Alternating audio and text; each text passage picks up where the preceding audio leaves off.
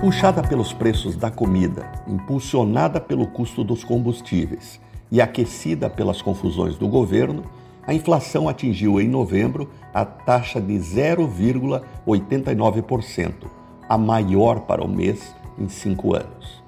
A inflação acumulada no ano até novembro chegou a 3,13%.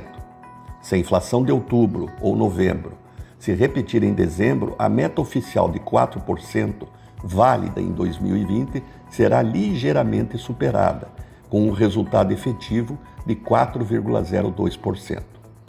Como digo há tempos, inflação ascendente obrigará o governo a rever a Selic, a taxa de juros básicos da economia, aumentando-a. Imagino que nos próximos três meses isso não aconteça, mas depois é inevitável. Então vamos às minhas recomendações para esses três meses para quem tem renda. Primeiro, é hora de se endividar, pois a taxa de juros não voltará ao patamar atual.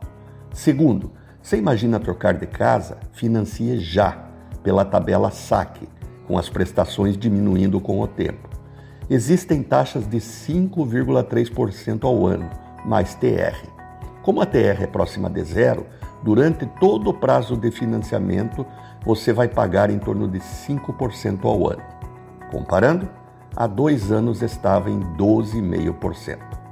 Terceiro, se for aplicar dinheiro para o curto prazo, um ano, por exemplo, deixe ele parado numa conta pagamento de um banco digital.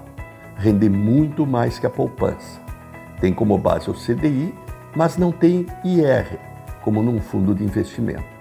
Por fim, se estiver endividado, some todas as dívidas e hipoteque a casa para pagá-las. O juro é baixo e os prazos são maiores. A prestação será a menor possível. Renato Folador para a CBN.